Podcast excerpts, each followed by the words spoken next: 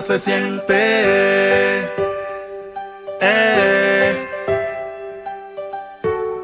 Hola a todos y todas, mi nombre es Valentina Jiménez Correa. Bienvenidos sean todos al quinto y último episodio de este podcast que se llama Voces de la Comunidad Urabaense.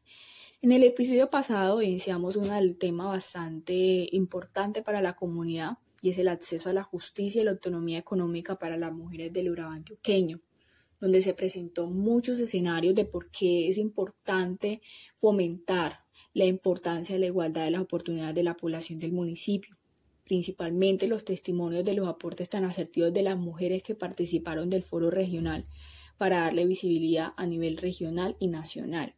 Significativamente, este mismo tema le dará respuesta a nuestra pregunta problematizadora, ya que el enfoque de este podcast fue realizado para darle visibilidad a esas falencias y problemáticas que tiene el municipio desde la realidad de las voces de la misma comunidad, en pro claramente a la mejoría.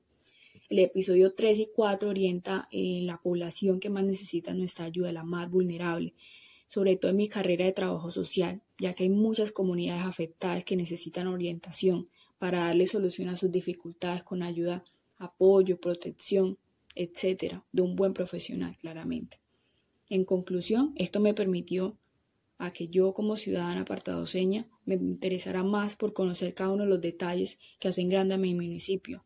Le agradezco entonces a la profesora Natalia por la oportunidad de realizar estas actividades que son de mucho aprendizaje y son de manera diferente. Me despido entonces de ustedes con cariño, voces de la comunidad bravaense, Valentina Jiménez, chao, chao. Para que el nombre de mi tierra se escuche por toda la nación. Cada sol hay una esperanza de luchar por esta región, por esta tierra prometida que llevo siempre en el corazón. que soy de Urabá, mi región bananera. Soy un colombiano, pero de pura cepa. Soy de Urabá, mi región bananera.